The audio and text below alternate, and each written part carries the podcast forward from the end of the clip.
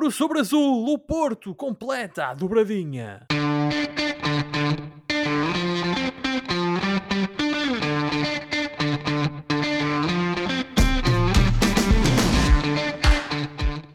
Bem-vindos a mais uma emissão dos Meninos de Ouro, o programa para quem gosta de bola e que está disponível todas as terças-feiras no Spotify, Apple Podcasts, Google Podcasts e em todas as outras plataformas onde se pode ouvir e descarregar podcasts.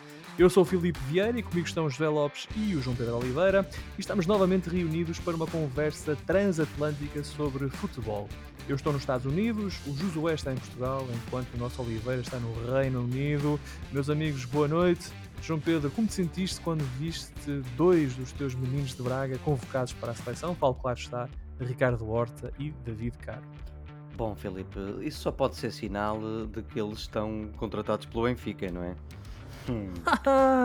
boa noite, colegas. Boa noite a todos os nossos ouvintes da Rádio Barcelos. Achas que vão os dois para o Benfica? Não, estava a brincar, se calhar vai só. Estavas a brincar. Se calhar vai só o, o, o Horta, vamos ver. Não sei. Uh, agora, enquanto Bracarense, estou satisfeito por, por ver uh, dois jogadores do Braga representar a seleção na, na Liga das Nações. O, confesso que o David Carmo, algo inesperado, embora faça algum sentido, e portanto, que lhes corra tudo bem. E não me recordo de ver dois jogadores do Braga numa só convocatória. Posso estar agora a não me lembrar de qualquer coisa, mas nem, não me recordo. Nem eu, uh, Durante muitos anos tivemos o Kim, ia sempre o Kim, uh, e depois outros jogadores do Braga que foram indo à seleção pontualmente, mas não me recordo de uma convocatória com o... dois jogadores do Braga. Creio que os Gaio chegou a ir, depois o, o próprio Paulinho. O, Paulinho. o Horta assim, já foi, há uns anos atrás. Mas assim, dois jogadores também não me, não me estou a lembrar, portanto Sim. nem vale a pena falarmos sobre isso. Portanto, muitos parabéns. E tu, José, o que é que também sentiste a mesma coisa quando viste que uh, o Horta tinha sido convocado? Que, ah, então este já está fechado. Deixar para a luz. Boa noite, Filipe. Boa noite, Oliveira. Boa noite a todo o nosso vasto auditório. Eh, eu não sei se estão fechados ou não estão, até porque a própria imprensa tem sido pródiga em noticiar que determinado indivíduo vai aqui, vai acolá fechar este ou aquele jogador e depois nada parece fechado. Estás a falar das viagens é, do Pedro nada, Brás depois nada mundo. parece fechado. Já fui a Munique, é. já fui a Buenos Aires. Daqui a bocado parece, parece a canção dos Rádio Macau. Uh, não é? Mas pronto, é, fecha tudo, mas não fecha nada. Já parece. É, é Costuma-se dizer que as pessoas de Braga deixam sempre a porta aberta. Disseste Rádio Macau, mas espera lá, disseste Rádio Macau, estás a pensar nos Da Vinci? Tu já fui ao Brasil. Razão, obrigado pela já... correção. Ah, conquistador. Obrigado ah. pela correção. Muito obrigado pela correção. Mas dito isto, e para responder à tua questão, uh, ambos os jogadores têm qualidade e demonstraram isso ao longo da, da época. Acho que uh, os adeptos do Braga, como o Oliveira, devem ficar contentes pela chamada deles à seleção. Se virão ou não a ser jogadores do Benfica, só o futuro dirá. Uh, mas só espero é que não se entrem em loucuras tipo Paulinho, em que se contratam um jogador por 15 milhões de euros que depois não marca golos. Mas isso é o que é. Uh, dito isto, o defeso ainda está no início. A época só termina em boa verdade, ou terminou em boa verdade com esta final da taça e portanto temos que aguardar para ver o que é que vai acontecer a seguir. É, pode, ser que, pode ser que chegue o Cavani. Olha, é, é supostamente ele saiu, acho que disse ao, ao, ao, ao pseudo-treinador do, do Real. Do, do, ao Rui Pedro Não, não, não, não. Ao, ao pseudo-treinador do Manchester United, do atual, que depois vai ser, e afinal já não vai ser. Uh, Está mortinho por ir para a luz. Não, que ia sair do clube. Portanto, Estou pode ser que seja agora, Oliveira. É agora, é agora, é agora que o Cavani Dois anos depois, dois anos depois, pode ser que seja agora. Era grande. Nós vamos falar mais da seleção na próxima semana. Portugal que se vai, os jogadores da seleção portuguesa que se vão juntar para fazer quatro jogos da fase de grupos da Liga das Nações. Portugal vai jogar com Espanha, Suíça e República Checa, se não estou enganado. E talvez duas vezes com a Suíça. São quatro jogos que Portugal faz em duas semanas, mas mais sobre isso na próxima emissão. Uh, aproveito, entretanto, para dar as boas-vindas a todos os ouvintes da Rádio Barcelos e recordar que estamos no ar todas as terças-feiras às 22 horas na rádio que liga Barcelos ao mundo. E hoje vamos ter muito futebol internacional na emissão. Uh, está ao jeitinho do João Pedro, esta emissão de hoje, com finais europeias e novos campeões em duas das maiores ligas europeias. Mas antes disso, vamos arrancar com a final da Taça de Portugal, o jogo que marcou o fim da época desportiva 2021-2022. E no Jamor o Porto venceu o Tondela por 3-1, num jogo sem muita emoção e onde o vencedor final, de facto, nunca esteve verdadeiramente em questão. Meus amigos, já na semana passada havíamos previsto que este jogo seria de sentido único e confirmou-se. Com esta vitória, o Porto conquista a sua 18ª Taça de Portugal e faz mais uma, e faz mais uma dobradinha. Uh, o Porto foi a melhor equipa em Portugal este ano e acaba por conquistar as duas principais provas nacionais. Eu digo isto, este foi o Porto mais dominador dos últimos anos, talvez desde a época de André Vilas Boas, é a minha impressão de, de, da forma como o Porto venceu um, internamente esta época. Vocês concordam com esta ideia de um Porto avassalador, Josué? Ó oh, Filipe, eu acho que eh, é um daqueles casos em que a realidade e os factos uh, falam por si, não é? E portanto nós não podemos, independentemente de de eu não ser um adepto do Futebol Clube do Porto, não posso negar aquilo que são as evidências. Uh, efetivamente, o Futebol Clube do Porto, e também não vamos estar aqui tudo aquilo que dissemos sobre os predicados da, da, equipa azul e branca nas emissões passadas, sobretudo a quando dos festejos do campeonato, mas de facto este Porto, uh, nesta época, pautou-se por uma regularidade impressionante, por muita qualidade, uh, e, sobretudo, por um Porto que soube eh, vencer as adversidades, nomeadamente as adversidades auto-infligidas.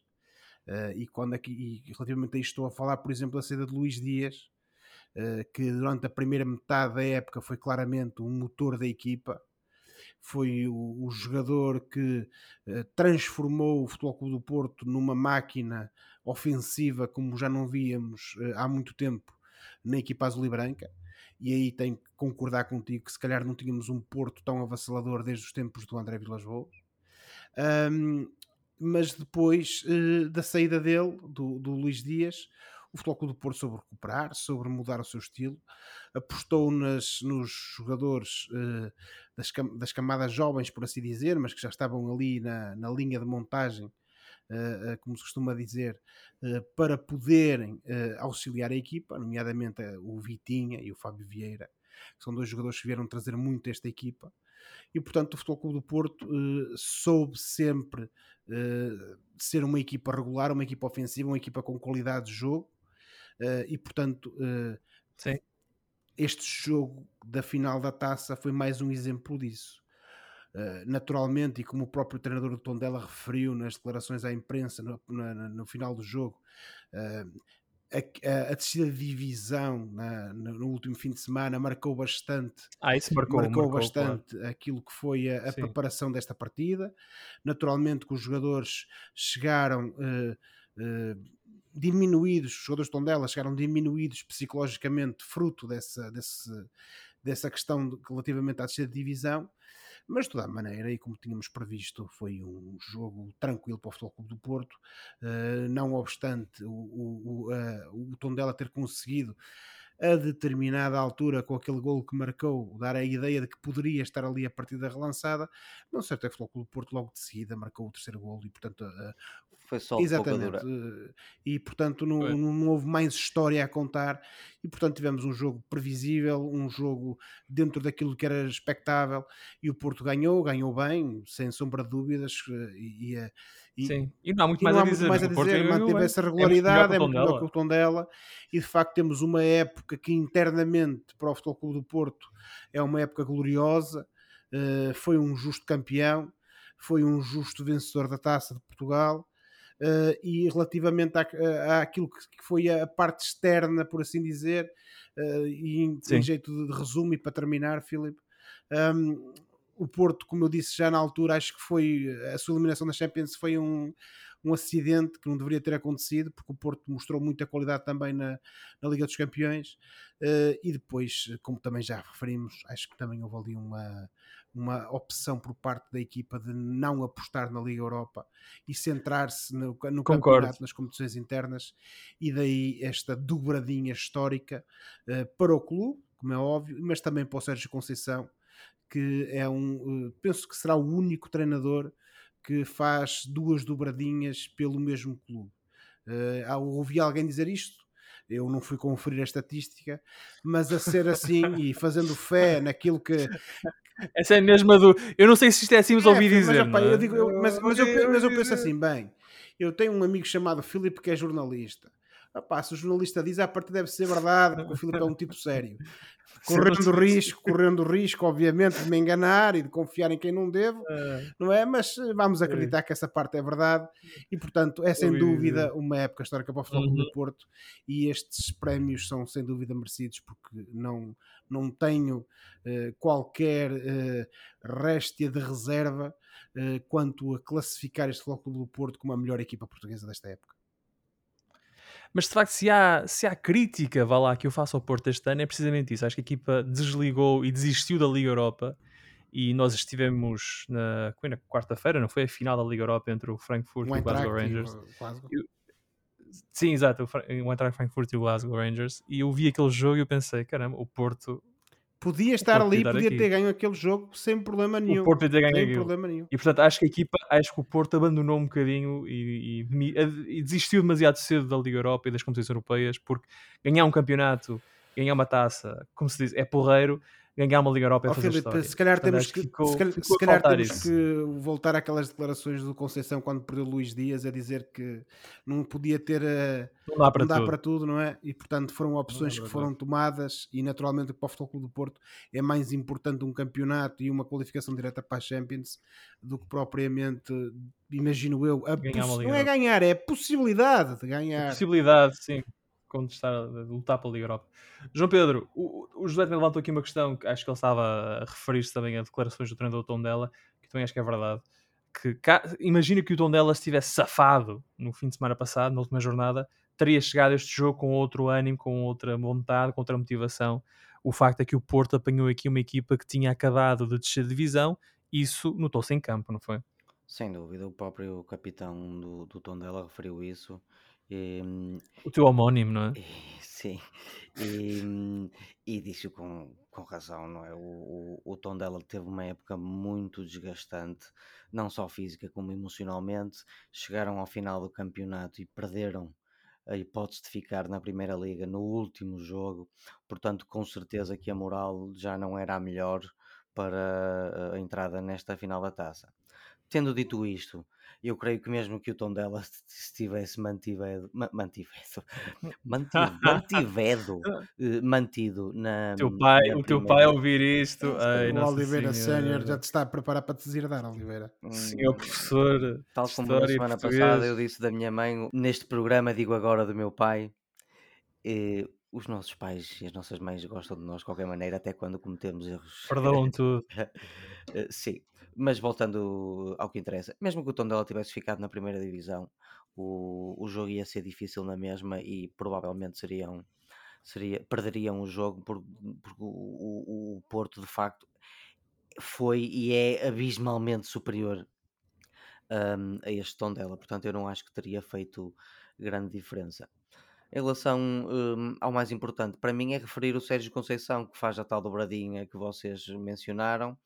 Eh, é um treinador que cada vez mais se, se cimenta como um dos, vá lá, bons treinadores no plano europeu e, hum, Históricos do Porto. e ao- ancorado no facto de se estar a começar a tornar um, um treinador histórico, além do jogador histórico que foi, eh, do, do Futebol Clube do Porto, e portanto estou curioso para ver se, se este verão eh, vai haver alguma proposta.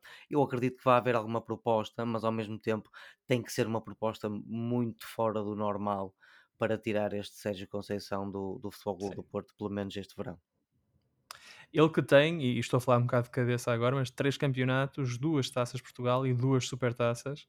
Ah, nunca, como ao Porto, aliás, nunca ganhou uma taça da Liga e falta-lhe então a tal prova europeia, eu acho, para de facto entrar no panteão dos grandes treinadores que o Porto, que o Porto teve. Mas isso agora só na próxima época. Só para o ano é que há, é que há mais para, o- para o Sérgio e para o Porto. Este ano já limpou duas das três provas ah, referentes a esta época. Falta agora a supertaça que vai disputar ah, no arranque da próxima temporada com este triste Tondela que vai estar na segunda liga. Portanto, é capaz de ser seguro admitir que o Porto vai ganhar a supertaça também no arranque ah, do campeonato. Sim, é mais um E título. Mais um É título. mais um. E penso, posso também estar a falar de cor, mas penso que vencendo a Supertaça, o Porto iguala ao Benfica no número de troféus conquistados. Portanto, mais um sinal da perda da hegemonia e do papel do Benfica na, no futebol português nas últimas décadas. Acho que o Porto com esta, com esta taça está a 1 e se ganhar a Supertaça empata o Benfica. Acho que são 87 títulos ou algo assim. Em termos de títulos no, no global? No global, no global. Sim, troféus conquistados pelo futebol profissional. Sim, isto é um bocado a consequência dos 40 anos 40 anos Pinto da, da Costa, sim. presidência de Pinto da Costa, desde 1982. Ele, eh, sem entrar em pormenor e em como, eh, mas de facto o Pinto da Costa conseguiu alicerçar o, o Futebol Clube do Porto de valores de competição muito elevados e conseguiu de facto bater o pé ao Benfica. Cria uma mística que é, que é fenomenal. E portanto, mesmo o Porto falido e sem condições para contratar jogadores, conseguem atritos. É muito troféus. ah, a filosofia de não desistência, Ah, de, não- de dar tudo por tudo, uma certa agressividade. Quando Sim, falta, quando falta fio de jogo ou quando falta qualidade ou até plano de jogo, o plano de jogo não falta, mas quando falta fio ou qualidade de jogo, não falta esforço e, e vontade, e às vezes os jogos complicados ganham-se assim, como este Porto já demonstrou estes anos todos. Um, antes de avançarmos agora para as provas internacionais, resta falar do playoff. Ora, a primeira mão do playoff de acesso à Liga Portuguesa uh, sorriu ao conjunto que uh, atuou nesta época na segunda Liga. Ou seja, o Chaves derrotou o Moreirense por 2-0 em casa na primeira mão do playoff. Agora a eliminatória muda de palco com a segunda mão marcada para Moreira de Cónegos. O jogo está marcado para este domingo às 19h30 e tendo em conta aquilo que foi a, a história deste primeiro jogo, eu fiquei com a impressão que vamos voltar a ter traz os bondes na Primeira Liga. Uh, a não ser, Josué, que tu achas que o Moreirense consegue dar a volta. Ó Filipe, eh, obviamente que hum, tudo é possível, não é? Mas eu parece-me a mim que aquilo que, que o Oliveira referiu na última emissão e que também já aconteceu na época passada, hum, eh, confirmou-se nesta primeira mão do playoff e provavelmente também se vai repetir na segunda mão. Ou seja, eh, tem a ver com o momento das equipas. E de facto, uma O equipa. estado anímico. Exatamente. E portanto, uma equipa que quase desceu divisão eh, conseguiu à última da hora manter-se, agarrar-se ali por uma unha negra à possibilidade de se, de se manter na Primeira Liga. Uh, depois de uma época muito complicada e de um final de campeonato bastante periclitante, como costumamos dizer. Um, de- Hum. Chega ali com uma equipa que vem moralizada, porque quase que conseguiu a qualificação direta para a primeira divisão, uh, esteve sempre na luta e, sobretudo, uh, vem com a moral de ter ganho essa possibilidade de disputar a subida de divisão. E, portanto, um, estes dois mindsets, como se costuma dizer, uh, acabam por determinar a abordagem uh, ao jogo e aquilo que é a atitude com que as equipas abordam a, partida. E, portanto, parece-me a mim que isso é que é determinante, independentemente da qualidade dos plantéis ou falta dela. E depois daquilo que o Chaves fez contra o Moreirense, uh, é porque depois nem é só questão de ter ganho por 2 a 0, foi a maneira como ganhou, e isso é que demonstra A superioridade do, do isso Chaves. demonstra, eh, lá está, o momento atual das equipas. E portanto, eh, não obstante tudo ser possível, como é óbvio, eh, eu acho que o mais provável é que de facto, eh, ainda que seja na casa do Moreirense, em Moreira de Cónegos, o Chaves vai confirmar a subida à primeira divisão e com isso, infelizmente, para uh, os adeptos de, de, Moreira de Cónegos eh, e do Moreirense, vai ditar a descida mais uma vez, não é? Uh, não é que o Moreirense seja Uhum. pródigo em subidas e descidas, também já teve largos períodos na, na primeira divisão, mas mais uma vez vai ditar a descida de divisão do Moreirense, sendo certo que, conhecendo a fibra das pessoas de Moreira de Cónegos, será uma situação temporária. Mais tarde ou mais cedo, Oh, é, mais tarde ou mais cedo eles estarão, estarão de entendido Estarão de. Não, Oliveira, é uma questão não de. te sabia tão conhecedor Não, não, da, da é- é, mesmo uma questão de eh, olhar para as evidências e para as estatísticas. Não é a primeira vez que eles descem, mas mais tarde ou mais cedo eles regressam. não sabia tão apreciador das qualidades de Moreira de Cónegos, muito bem. E, e, eh, João Pedro, aquilo que tu viste do jogo e tendo em conta o, o teu conhecimento das gentes de, Moreira de Cónegos e de Moreirense, achas que eles são capazes de dar a volta perante aquilo que, ah, e acho que foi o Luís Freitas Lobo que, que disse isto, é o melhor plantel da segunda liga, o, o dos Chaves. Eu acredito que seja possível, mas duvido que venha a acontecer. E mais uma vez, não querendo estar a repetir muito daquilo que o, que o Josué disse, é, é muito por causa do estado anímico e da forma em que estas equipas chegam a esta eliminatória. Eu acho importante é fazer a pergunta: será que, lá será que esta forma de encontrar um despromovido e um promovido é a mais correta? Será que Tu não gostas do playoff? Será que colocar em confronto uma equipa que passou um ano de cansaço e de, e de emoções negativas fortes, desgastante, eh, colocar essa equipa a jogar contra uma equipa que fez um ano com muitas vitórias, que batalhou sempre ali pelos primeiros lugares, que se qualificou com mérito para aquele playoff, será que colocar estas duas equipas nestes diferentes estados é a melhor forma de resolver este tipo de eliminatória? Faço a pergunta. O ano passado eu achei um piadão, achei piada de facto. Ah, isto é engraçado. O terceiro da segunda contra o, o antepenúltimo da, da primeira, isto deve ser giro. Eh, coitadinho é do que vem de baixo, porque vem jogar contra uma equipa que está na primeira, pensava eu, inocentemente na altura. Afinal, não. Adepto, adepto oficioso do Rio Ave, não é? Afinal, Pensavas não. o Arouca ia lá Afinal, e tal. não, e que correndo o risco de, de estarmos enganados, e do, porque o Moreirense pode até dar a volta a isto, mas eh, tudo indica que vamos ter dois anos seguidos em que a equipa que vem do terceiro lugar da segunda liga chega em melhores condições e ganha de facto a eliminatória à equipa que ficou em antepenúltimo na primeira liga desse ano, não é? Portanto, eu acho pertinente fazermos esta pergunta: será que é, é a melhor forma de, de- de resolver esta eliminatória? Mas o que é que tu preferes? Ou seja, ah, que deixam automaticamente as equipas e subam automaticamente as equipas ou que exista um playoff com o terceiro, quarto, quinto e sexto classificados da segunda liga, por exemplo, o modelo inglês? Qualquer um, qualquer um dos dois, mas eh, pessoalmente eu sou bastante british, na minha opinião. Acho, eu, Ah, tu eu queres acho um muita piada. Os playoffs todos os anos são jogos que levam muita gente aos estádios, muitas audiências na televisão, são jogos bem disputados. Estes jogos do Championship, Eh, a final é em Wembley, que tem um certo significado. Portanto, acho que fazer algo deste género em, em- em Portugal, com uma final no Jamor, ou quem sabe uma final a- a- a rodar de estádio em estádio todos os anos, sei lá, já estou a, a- a ir longe. de- Já estás a portuguesar a coisa. Já estás a já portuguesar. Já é menos demasiado. Mas Já quem é sabe British. se um modelo parecido com o do- da, Liga Ca- da, perdão, da Liga Inglesa não era engraçado para Portugal.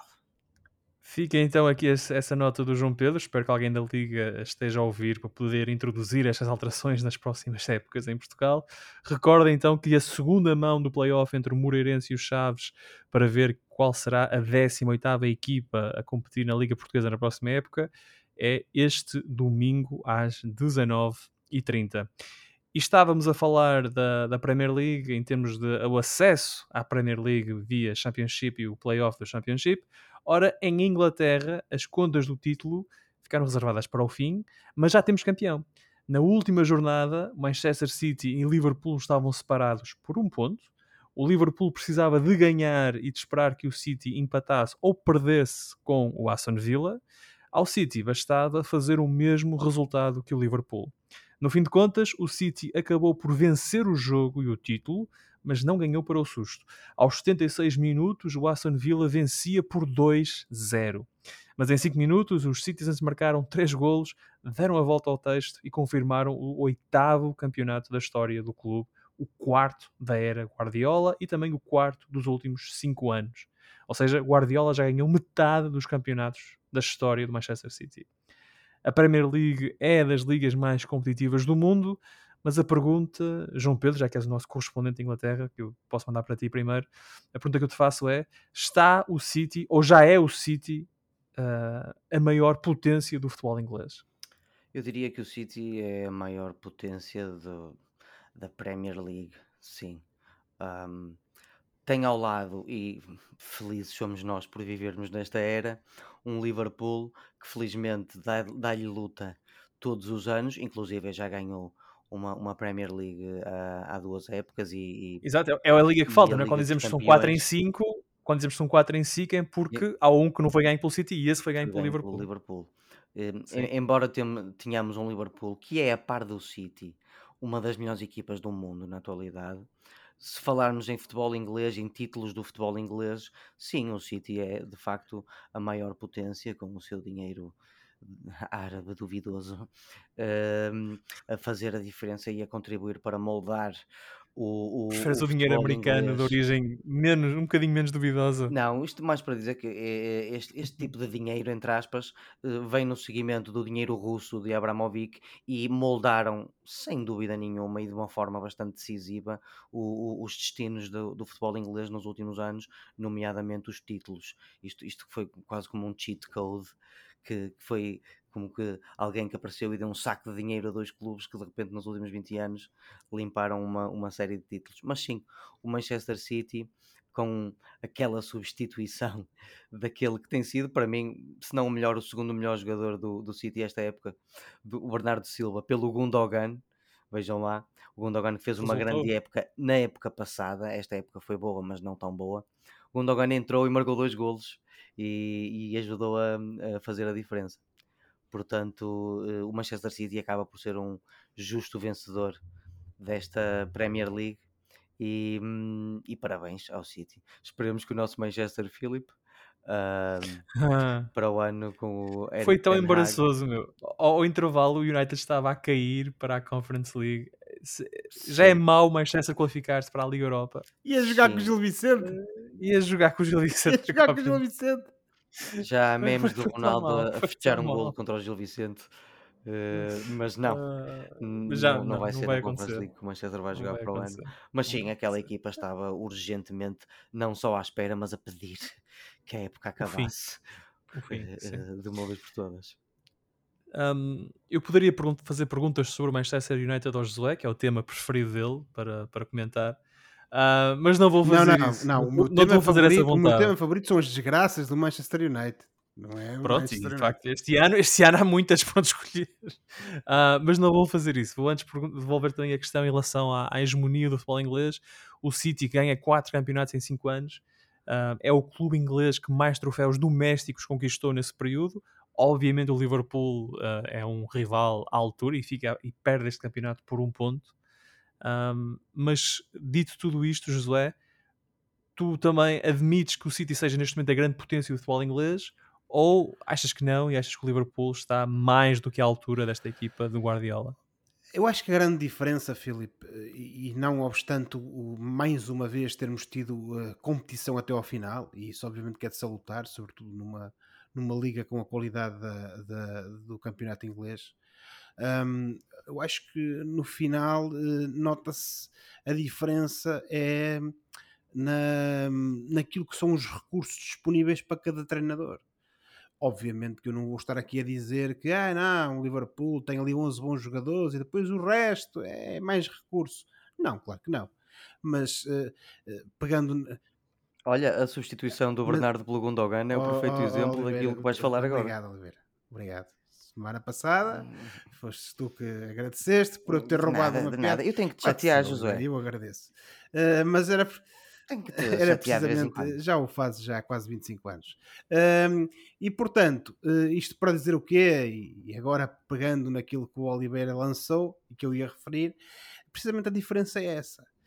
É que tens um dos melhores jogadores do mundo, a meu ver, neste, neste momento, que é o Bernardo Silva, uh, que o treinador decide tirá-lo da partida, são opções, como é óbvio, não é? Um, e depois mete o jogador em campo que acaba por dar a, a, a, a permitir uh, fazer uma reviravolta no resultado e dá em 5 minutos e dá o minutos. título uh, à equipa, uh, sendo que estamos a falar do Gundogan, que de facto é um grande jogador. Já o demonstrou por várias vezes, não obstante ter começado esta partida no banco. E portanto, eu acho que a diferença no final do dia é essa. uh, é que o City uh, tem um manancial de jogadores que provavelmente as outras equipas não têm possibilidade de ter. Tem segundas linhas que são primeiras linhas em qualquer outra equipa do mundo. E essa será a diferença. Sim. Agora, e, e, numa prova regularidade, numa maratona, isso depois sobressai sempre no final. Dito isto, uh, e sem querer tirar mérito, como é óbvio, ao City, uh, o Liverpool acho que fez uma excelente época. Uh, e uh, vendeu a derrota bastante cara, por assim dizer, no campeonato. Lutou até ao fim uh, com as armas que tem, que são boas armas, mas uh, isso também já referimos. Agora, sem dúvida nenhuma que por todos os argumentos e mais alguns que o City tem e que o dinheiro que vem do, do estrangeiro lhe permite ter, de facto, é claramente neste momento a maior potência do futebol inglês. Hum, e, e, e, mesmo tendo ganho um título a menos, ganhou o principal, mas o Liverpool leva dois títulos. Sim, Oliveira, mas são as duas taças. São as duas taças, ok, é, mas uh, no final do dia as pessoas querem é ver o seu clube campeão uh, e portanto uh, o, isso acaba por ser o principal e aquilo que as pessoas mais valorizam. Agora, o próprio Guardiola disse exatamente, isso em entrevista. Exatamente. a Premier League é mais difícil de ganhar do que a, do que a Champions League. Bem, eu concordo. Mas esse, ele também é Bem, normal. Ele diria isso, ele mas, é normal Eu concordo, eu concordo. É normal. Oliveira, são competições diferentes. Eu acho que aí temos que ter um bocadinho de, calma, porque são competições diferentes. E essa é uma das razões. Certo. Uh, agora, uh, de facto, e se nada mudar de substancial, uh, e se continuar a existir esta capacidade de investimento por parte do City e se eles continuarem a ter boas apostas a nível de treinadores, eu não sei se o Guardiola vai lá ficar durante muito tempo ou se irá sair no futuro. Eu tenho a impressão que o Guardiola fica até ganhar mais dois anos de contrato, pelo menos. Sim, uh, uh, a não ser que alguma coisa de extraordinário aconteça, eu acho que esta hegemonia do City provavelmente vai, é, é, para ficar até que aconteça algo de diferente na, na Premier League, porque efetivamente eles têm a melhor equipa, têm, têm mais recursos, têm um excelente treinador, têm excelentes jogadores e portanto uh, acho que a não ser que agora até aconteça... já tem um ponto de lança. isso vamos ver, isso vamos ver. Ah. Um, isso vamos ver. Ai, uh, e portanto, uh, acho que de facto uh, o City, se nada de, de, extraordinário acontecer, vai -se provavelmente ser uma, uma força tão hegemónica na Premier League nos próximos anos, como foi o vosso Manchester aqui há coisa de 15, 15, 10, 10, 15, 20 anos. Até 20 há 7 anos atrás. É, de 7? Ah, mais um bocadinho do que isso há sete anos atrás. Ah, não, sabes que o Oliveira, para ele, o United ganhar a taça de Júniores é como ganhar a Champions, portanto.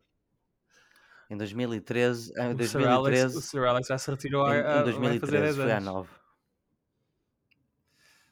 Está uh, complicado. Mas uh, parabéns ao Manchester City e parabéns aos nossos três uh, compatriotas, uh, Rubem Dias, João Cancelo e Bernardo Silva, que são bicampeões de Inglaterra. Parabéns a eles. Já repararam? O City tem uh, dois laterais e um central made in Seixal. Já cá faltava. Dois laterais, qual é o outro? Ah, agora eu percebi. Exato, lateral esquerdo. Ah, muito bem. Muito bem. E, e nesse então. Nesse... Uma agora, bebê. Uh, e é co... Que não tem piada nenhuma, é, é que é mesmo motivo para chorar, como diz o Oliveira. É com, é esse, é para chorar. com este momento de humor uh, a marcar a emissão dos Meninos de Ouro que avançamos de Inglaterra para Itália, uh, onde o AC Milan voltou a ser campeão.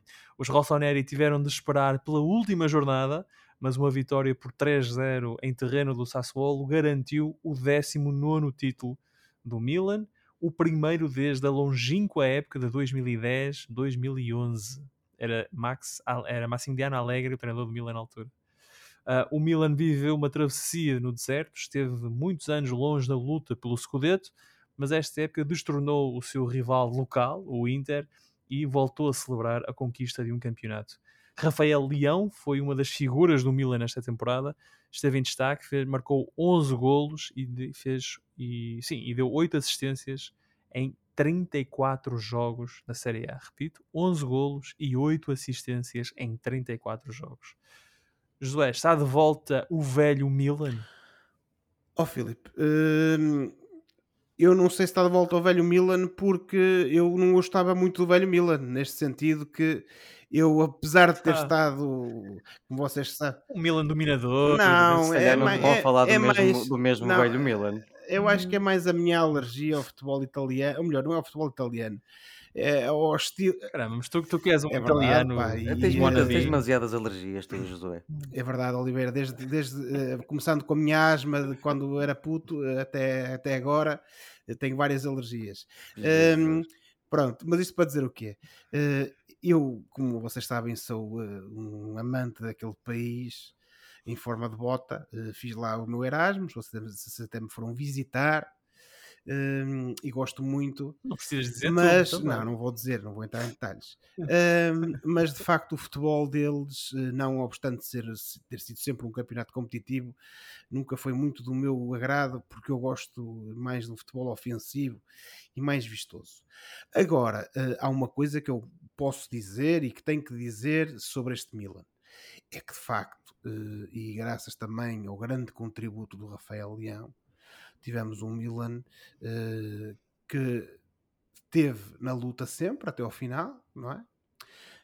Hum, e que, sobretudo, teve um futebol vistoso, mais ofensivo, eh, com um contributo do Rafael Leão, precisamente nesse sentido, e acho que no global e olhando para aquilo que, que foi a performance de, tanto do Milan, tanto do Inter, ah, acho que eh, o Milan é um, eh, é um justo vencedor deste campeonato eh, e, sobretudo, fico contente que isso tenha acontecido precisamente por- por- pelo Rafael Leão. O Rafael Leão é um jovem, nós já ouvimos falar dele por Sim, várias razões, algumas delas que têm com questões fora do campo eh, por causa da, da- da forma como ele saiu do Sporting. Eh, Atualmente que- a pagar eh, o seu salário ao Sporting, coitadinho. Eh, Não sei se ainda não é. Ainda isso não é um está, assunto que ainda se não vai está. resolver. que, eh, provavelmente acho que se vai resolver, mas é um assunto complicado. Mas não obstante essa, essa chatice que, que, que ele tem em mãos, por assim dizer, para resolver, o certo é que ele fez uma época incrível. Eh, é um jogador com muita classe, com muito talento, com um potencial enorme e eh, como dizia o grande Marinho Pérez, tenho eh, que o parabenizar por este campeonato eh, e por esta vitória, para a qual ele também trabalhou bastante, eh, e sobretudo que isto também sirva de aviso, entre aspas, ao Mr. Fernando Santos, de que tem aqui um, um jogador com muito talento que se calhar merece mais eh, tempo de antena, por assim dizer, no 11 da nossa seleção. João Pedro, o velho Milan, o Milan da Arrigo Sacchi, o Milan de Fábio Capello, o Milan de Carlo Ancelotti, está de volta? Não sei se com o mesmo estilo de jogo, mas eh, eles pelo Muito menos diferente. estão a, a dar sinais de que querem estar de volta, qual Sporting Clube de Portugal. Eh, de facto, o Milan Hum. fez, fez uma época no seguimento da evolução que teve na época passada, também debaixo da batuta de um homem experiente que espalhou muita sabedoria, ao que parece, naquele balneário, chamado Zlatan Ibrahimovic. Um, jogadores Muito importante o regresso dele para este crescimento do, do Milan de, sim, de Pioli. ficou, A presença uh, dele. sim. Saiu na imprensa aquela, aquele hum, discurso, mais ou menos, que ele fez no, no balneário a semana passada, a dizer que estes adeptos só se vão lembrar dos que ganham. Portanto, de quem ganhou alguma coisa. Por isso, se vocês querem ficar na memória, têm que ganhar este campeonato. Isto uh, diz muito da, da mudança de mentalidade de um Milan mais fraco Uhum. que nós tínhamos visto nestes últimos anos para este Milan atual. Tivemos jogadores como o Salemakers, o Theo Hernandes, o Kessie, eh, que fi- e o próprio Fi- eh, Fikayo Tomori, que veio de Inglaterra um bocado eh, eh, eh, como uma espécie de eh, Premier League reject, fez uma belíssima época mais uma vez e portanto é uma equipa que merece este, este Scudetto. E o Rafael Leão que, meus, meus colegas eh, ganhou o prémio de melhor jogador da edição da Série A desta época eh, portanto eh, à atenção do nosso querido querido líder Fernando Santos por Nosso favor engenheiro. abra a pestana E eu não, eu não peço titularidade imediata, mas meta o rapaz a jogar, Sr. Fernando. Meta o rapaz a jogar, Sr. Fernando. Olha, o Milan é então campeão de Itália, uh, chega ao 19 título, está quase a acrescentar mais uma estrelinha ao, ao emblema. Um, parabéns ao Milan, parabéns ao Rafael Leão. E portanto, falamos agora de campeões, equipas que venceram os títulos em Inglaterra e em Itália. Vamos agora olhar para duas equipas que querem ganhar o, o título europeu, ou seja, querem ser os campeões da Europa. Obviamente, falo da Liga dos Campeões. E este sábado joga-se a final da prova rainha do futebol europeu entre dois dos três clubes com mais títulos conquistados. O Real Madrid é o líder absoluto com 13 e o Liverpool uh, é o segundo, tem seis. Aliás, o Liverpool é o terceiro, tem seis troféus. O segundo é precisamente o Milan, de que acabamos de falar, que tem sete Ligas Campeões ganhas. O jogo será disputado às 20 horas no Stade de France, em Saint-Denis. O Real Madrid chega eh, à final depois de ter afastado o PSG, o Chelsea e o Manchester City. Já o Liverpool eliminou o Inter, o Benfica e o Villarreal para chegar a este jogo decisivo. João Pedro, quem é o favorito? Toda a gente diz que o favorito é o Liverpool, não é, colegas? Uh, e para ti? Tu fazes parte de toda a gente? Eu faço parte dos indecisos. É, parece um, uma forma bastante cómoda de estar, mas é verdade. É, olhamos para as equipas que, que este Real Madrid derrotou e, e, e, esteve a perder nas eliminatórias e renasceu sempre da sombra qual Fênix adormecida e, e, conseguiu derrotar eh, o PSG, o Chelsea e, uma, e, o Manchester City nesta, nesta edição da Liga dos Campeões. Portanto, uma equipa que derrota eu já não digo equipas, mas eu já digo plantéis, uma, uma equipa que derrota plantéis como, estes, como, como estes três plantéis que eu acabei de referir, é uma equipa que tem todas as uhum. condições e ambições para ganhar uh, esta edição da Liga dos Campeões, especialmente tendo em conta que é o Real Madrid, não deixa de ser o Real Madrid, que está habituadíssimo a estas leads e, e que ainda tem jogadores que se lembram de ganhar Ligas dos Campeões, como o Benzema, o Kroos, o Casemiro, o próprio Marcelo, que provavelmente não, não vai jogar, mas está lá para passar uh, sabedoria, né? uhum. O que eu acho é que o Alaba que venceu pelo Bayern porque não? O Alaba que Sim, venceu uh, uh, pelo Bayern. Portanto, eu faço parte daqueles que não arriscam, colegas. Nessa não me apanho. Eu não arrisco. Porque por outro lado. Te... Ah, arrisca lá, diz lá quem lado, ganha. Temos um, temos um Liverpool uh, que lá. também merece ganhar, que tem uma equipa que é uma autêntica potência de rock and roll futebolístico. Temos um Salah sequioso e sedento de vingança. E, e portanto estão aqui todos os ingredientes para, espero eu, uma grande final. Queres que eu arrisque, Filipe? Quero, quero, quero. Quero Pronto, eu e quero ganhar. Por mais que me custe, dada a minha costela mancunha. Sim, o nosso auditório quer ouvir, quer ouvir, quer ouvir. Eu acho que, eu acho que vai ganhar o Liverpool. Pum, Liverpool, ok. Eu fico já, uh, e, e, acho que não disse isto a semana passada, mas convém recordar que eu previ corretamente o Porto ia ser campeão. Vocês diziam que era o seu Sporting uh, em janeiro, portanto eu disse que era o Porto, e hoje estou a prever que é o Real Madrid, uhum. é o Real Madrid que vai ganhar ali os campeões. O que é que se interessa? Isso não interessa para nada, oh, mas ele decidiu eu só quis, isso. Eu só quis mandar aqui esta oh, para a Mandar a boca. Ó oh, Filipe, eu, eu, acho que tu ainda vais acabar a dizer que nunca tem ganas e raramente tens dúvidas. Eu paro, eu paro sempre antes de dizer isso. Eu quando, quando penso ainda em dizer isso, bem. eu paro sempre e, e consigo aguentar os cavalos. Uh, Josué, concordas com esta análise do João Pedro? Ou seja, que são duas equipas que merecem estar. O Real Madrid parece-me, e nós concordamos, acho que concordamos com isto, ter uma, uma, uma trajetória mais difícil para chegar à final da Liga dos Campeões, mas o Liverpool é o favorito. Uh, exceto uh, se for a primeira equipa a marcar um gol no jogo. Uh, se o Real Madrid começar a o perder, Carleto faz o franzir do, do sobrolho e então o caldo está Exatamente. Exatamente. Não, fora de brincadeiras. Um, de facto, eu acho que o Liverpool é a melhor equipa. Uh, por muitíssimas razões, uh, nomeadamente pelo bom futebol que pratica, pela qualidade global do seu plantel, e portanto eh, não tenho dúvidas que eh, olhando para uma e outra equipa eh, antes do jogo começar, antes do apito inicial, efetivamente o Liverpool à partida é o favorito. E posso dizê-lo sem problema nenhum, é quem eu gostava que ganhasse. Vocês sabem que a minha equipa favorita em Inglaterra é o Liverpool. Nunca soube Sempre disso. foi. E por. Não sabes? É verdade. É, é verdade. é. É verdade, Oliveira, por amor de Deus. Quase 25 É anos de verdade. amizade, pá.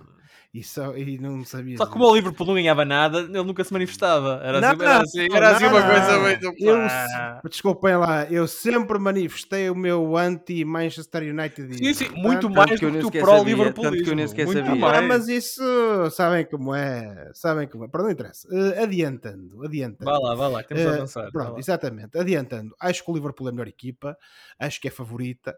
Agora, depois de tudo aquilo que já vimos da parte do Real Madrid esta época, eh, não podemos descartar eh, a equipa merengue, como é óbvio, eh, porque, como o Oliveira referiu há pouco, tem uns jogadores de muita qualidade, com muita experiência, habituados a ganhar e habituados a estes, estes jogos de mata-mata, como dizia o, o Mr. Scolari, e portanto, no final, parece-me a mim que, não obstante esse favoritismo que eu atribuo ao Liverpool, vai ser um jogo equilibrado.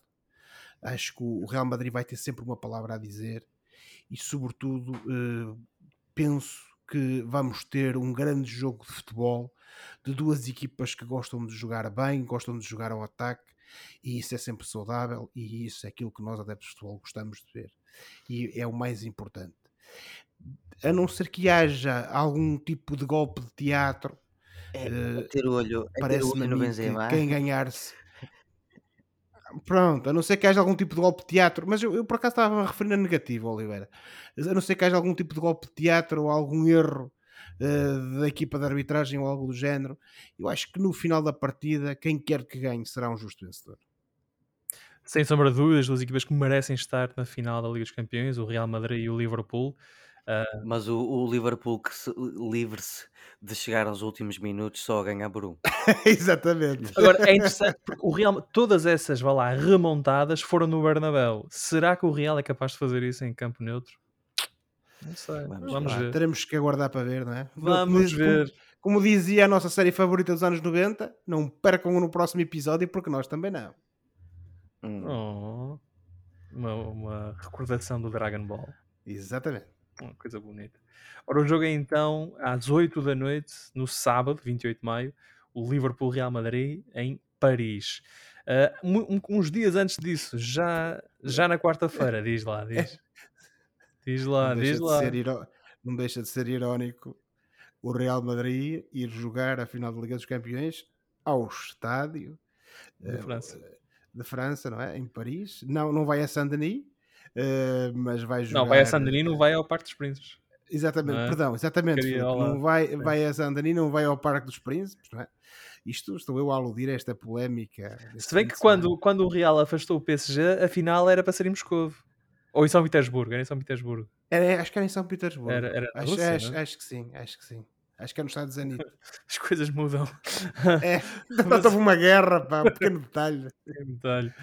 Ora, quarta-feira, em Tirana, na Albânia, disputa-se a primeira final da Conference League entre o Feyenoord e a Roma de José Mourinho.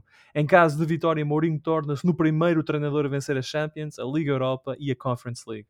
Numa época que a nível doméstico não foi um grande sucesso, Mourinho pode ainda assim vencer um troféu continental por um clube que não ganha nada desde 2008, na altura uma taça de Itália. Ahm, Ju, Ju, Ju, Ju, Ju, Ju. Vá lá, o Josué. Já me esqueci. É, Já me esqueci qual era a sequência que eu estava a fazer. Vamos começar com o Josué. Pronto. Ahm, quais, quais são as tuas expectativas para este desafio e o que é que te parece ver o José Mourinho, o grande José Mourinho, a treinar, na, a orientar uma equipa numa final da Conference League? Olha, Pronto, Filipe, Josué.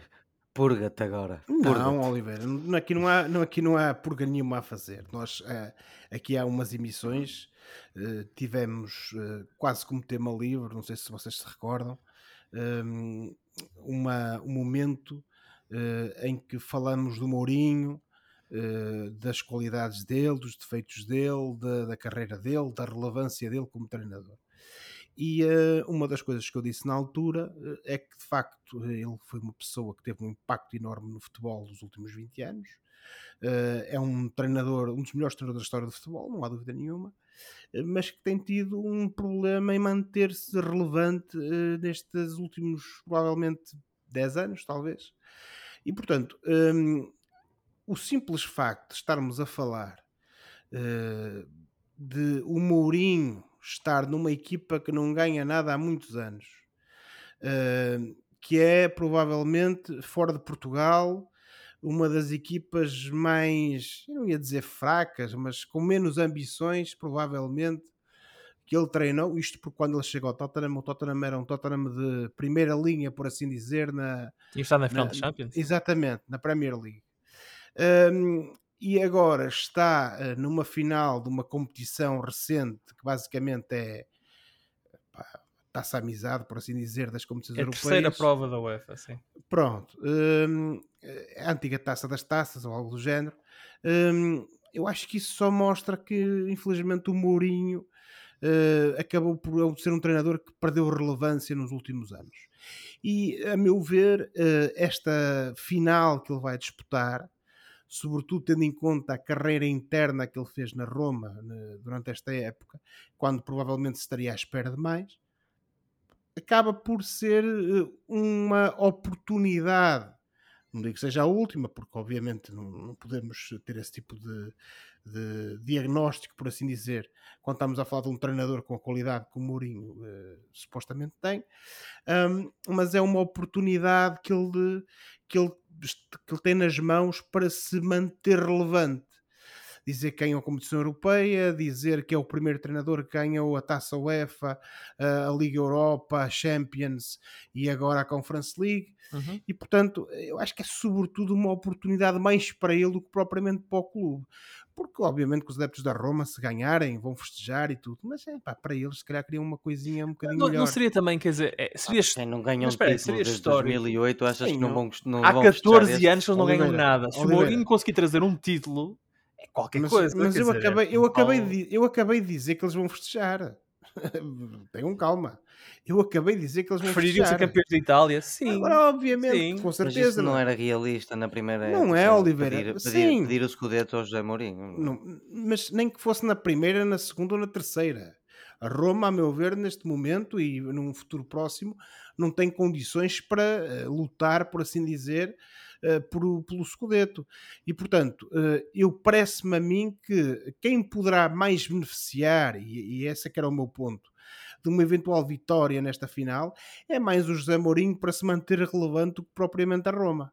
Naturalmente que vai ser um marco para o clube, vai ganhar uma competição hum. europeia, não é? Mas isto é aquela velha história. O Braga, ganhar, por exemplo, tem de ganhar ainda. De ganhar exatamente, ainda. tem de ganhar. O Braga, por exemplo, e, mas lá está, Braga, ninguém se lembra que o Braga também já ganhou uma competição europeia. O Braga é vencedor da Taça Intertoto. O Jorge Jesus lembra-se. Já, ou se calhar já nem o Oliveira se lembrava que o Braga ganhou a taça Intertoto, não é? Sim, a última, a última edição. A, a última taça Intertoto, percebem? Ou seja, eh, isto é, é tudo. É... Não são competições comparáveis. oh, pronto, está bem, Oliveira. Uh, isto é, é tudo relativo e parece-me a mim que neste momento quem precisa mais como de pão para a boca para se manter relevante de uma vitória é mais o José Mourinho do que propriamente a Roma. João Pedro, dois minutos agora para disputares tudo aquilo que o José disse. Tudo aquilo. Vá lá, tens dois Não, minutos. não, não, não disputo, só mesmo a questão de, Não disputas? de- de desvalorizar do, do, do título do Roma para os adeptos romanos é que eu não concordo muito, porque, mais uma vez, estamos a falar de um clube que Eu não ganhava não disse isso. há 14 anos. E, hum, e- sim, mas qual era o outro, o, o outro troféu que poderiam ganhar? Uma taça? Taça de Itália, Sim, sim. de facto, podiam ganhar a taça de Itália, mas também não, não é para não terem ganho a taça de Itália que, que, que o Mourinho terá feito necessariamente um, um mau trabalho, até porque chegar à, à, final da Conference League significa também uma série de jogos nas pernas daquele plantel que teve que ser gerido e, e não é, com pinças, como qualquer plantel que tenha muitos jogos numa época, e portanto aí entra o mérito da equipa técnica e do próprio treinador. Concordo, claro, que o Mourinho foi perdendo relevância no, nos últimos anos, teve duas más experiências que lá está, eh, eu não acho que tenham sido culpa só dele, foram culpa dele, mas também foram culpa de muitos outros a última, a última metade do Manchester United e a passagem pelo Tottenham. Mas, mas quer queiramos, quer não, isto não deixa de pelo menos manter o estatuto de Mourinho como um, um ganhador. Papa, papa títulos, um, um, um, um, treinador contratado para ganhar títulos. Roma não ganhava um título há 14 anos, tem aqui eh, ou pelo menos o também se fala muito aqui na, na, eh, em Inglaterra, o treinador das finais, o treinador que leva as equipas às finais e, e muitas delas ganhas. E portanto, um, isto acaba por sim manter o, o, o Mourinho uh, relevante nesse campo, ou seja, continua a ser um treinador capaz de entregar títulos às equipas. O que é que este Roma pode fazer no futuro? Não sei, vamos ver. Este jogo contra o Feyenoord, que ficou em terceiro da, da Liga Holandesa, tenho certeza que vai ser um jogo interessante. Acho que esta é uma competição uh, interessante do ponto de vista de, de dar uh, rotatividade e dar experiência a vários plantéis de equipas mais fracas, experiência em termos de muitos jogos, em termos de gestão de plantel, porque estamos numa competição a meio da semana. Acho que isto a médio prazo pode ser bom para as equipas mais de meio da tabela, ou neste caso de sextos e sétimos lugares. E, e portanto, vou-me calar, Filipe, porque acho que já disse tudo tinha a dizer. Muito bem, muito obrigado. O Roma, o Feyenoord de Roma é uh, na quarta-feira, dia 25, às 8 da noite. Veremos se Mourinho consegue vencer uh, aquela que seria a sua quinta prova uh, europeia. O que lá está seria um feito digno de registro. Chegamos então agora à hora de, uh, chegamos então agora ao fora de jogo, assim é que é, o momento do programa em que olhamos para o que se passa fora das quatro linhas e oferecemos recomendações ou sugestões aos nossos ouvintes. José, começo contigo esta semana. O que é que trazes para nós? Olha, Filipe, eh, uma recomendação literária, eh, um livro que saiu esta semana. Eh, todos nós conhecemos o Fernando Pessoa, não, como costuma dizer, dispensa apresentações, não é? Sim, sim, maior, exatamente, no, nome maior da, da, da, nossa literatura, mas nós conhecemos muito o, o escritor, o poeta, mas às vezes, e provavelmente, a maior parte de nós não conhece a pessoa que era a pessoa. O homem. E portanto, sim. o homem. E portanto, eh, um dos curadores, por assim dizer, na minha perspectiva, eh, da obra do Fernando Pessoa ao longo dos últimos anos, eh, o Richard Zenith, ehm, deu mais um passo na, nessa curadoria que ele tem feito e lançou uma biografia já em 2021, escrita em inglês, porque para quem não sabe, o Richard Zenit é americano, naturalizado português, um, e uh, essa biografia está finalmente traduzida em português e, portanto, temos uh, lançado neste mês de maio Pessoa uma biografia. Um, e é um livro uh, que, de facto, tenta deixar um pouco de lado a genial obra de Fernando Pessoa e, e procura apresentar quem ele era, de onde veio e para onde foi, como se costuma dizer.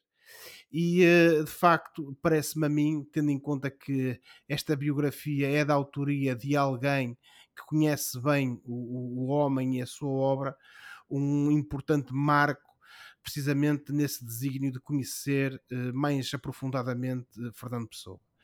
E, uh, portanto, a minha recomendação esta semana, de facto, é este livro, Pessoa, uma autobiografia da autoria de Richard Zenith, eh, que está à venda eh, tanto na internet como em qualquer boa livraria. Muito bem, muito obrigado José por essa recomendação pessoana. João Pedro, e tu? Bom, colegas, eu trago-vos um marco na minha vida que é o primeiro Batman da minha idade. Interpretado por Robert Pattinson. Portanto, ah, primeiro Batman da tua. O é o primeiro ator Batman. a fazer de Batman que tem a tua idade. Sim, não, não vale a pena. Ah. Já estragaste aqui a dinâmica da coisa, pá. Ah. Vai lá, despacha-te. Uh, Trago-vos o Batman que saiu este ano, que está disponível na HBO Max e, e que tem 2 horas e 56 minutos. Eu adoro filmes grandes, por acaso. Este é um filme com Robert Pattinson, Jeffrey Wright, a Zoe Kravitz, filha do Lenny, o ganda John Turturro, Andy Serkis, Colin Firth, no na pele do irreconhecível pinguim, e outro ator que eu gosto muito que é o Paul Dano. Eu não vou falar da sinopse de, deste Batman porque não vale a pena, mas falar da sua, por exemplo, excelente banda sonora baseada assim muito no grunge e no metal, com a, a belíssima Something in the Way uh, dos Nirvana a servir assim como base de inspiração um bocado para a banda sonora do filme todo. E estamos a falar de um Batman mais negro, parece mais violento do que é no, no, no trailer, mas, mas não é, de facto. Um, um, um Batman uh, às vezes quase mais emo, um, mas temos aqui também para ajudar uh, ao gamalhete das coisas boas deste filme, uma estética mais escura, eh, com um Batman mais humano, quase mais humilde. E isto é um filme que é mais thriller de investigação e, portanto, não, não há assim nada de muito original no argumento, uh, até porque é complicado, tantas versões que já se fez do, do, do, do, Batman, mas é um filme que, que, que, prima pelo tom mais negro, por, por, uma banda sonora imaculada que retrata bem este ambiente de uma cidade Gotham dominada pelo crime e pela corrupção. Eh, cinematográfica, sonora e esteticamente é um filme muito interessante, embora não seja espetacular. Eh, Robert Pattinson surpreende eh, nesta estética no ar quase dos anos 70 e portanto vejam, está disponível na HBO Max. Eu não sabia que o Roger Ebert era agora comentador do Meninos de Ouro, mas uh, fiquei. Opa, deixa-me falar. Deus o tenha eterno descanso, atenção. Agora a saber. Deixai-me desbobinar. Muito obrigado, João Pedro, por essa recomendação do Batman, então, uh, na HBO Max, não é? Um, Sim, Ora, eu esta semana li uma entrevista do Robert Smith, o vocalista dos The Cure, a dar conta de que a banda britânica vai lançar um novo disco ainda este ano, antes da próxima digressão que está prevista para outubro. E a propósito disso, eu vou então recomendar o primeiro álbum do catálogo dos The Cure, Three Imaginary Boys, publicado em 1979 e conta com faixas que ficaram para a história como 1015 Saturday Night, Grinding Halt e uh, Object, e ainda uma cover de Foxy Lady de Jimi Hendrix.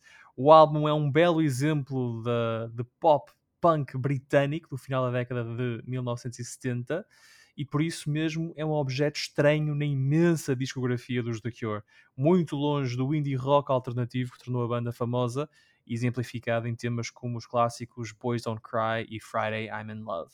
Para os maiores fãs dos The Cure, este disco é uma anomalia no percurso da banda, os puritanos, este é o único disco deles que vale a pena ouvir. Three Imaginary Boys, dos The Cure, disponível para streaming nos sítios do costume. E por hoje ficamos por aqui. Para a próxima semana cá estaremos para mais uma conversa sobre futebol e outras coisas. Não se esqueçam que podem subscrever o canal dos Meninos de Ouro, disponível em todas as plataformas onde se pode ouvir ou descarregar podcasts, para serem notificados de cada vez que publicarmos uma nova emissão podem entrar em contato connosco enviando um e-mail para osmeninosdeouropodcast.gmail.com Boa semana, bons jogos, tchau! Tchau e não percam no YouTube o quinto, sim, o quinto gol do Balotelli no último jogo que ele fez este fim de semana pela sua equipe. É um tesouro. Sim, senhor, eu, eu, eu vou ver isso. Uh, boa noite para todos e cuidado com o Benzema. O quinto gol do Balotelli.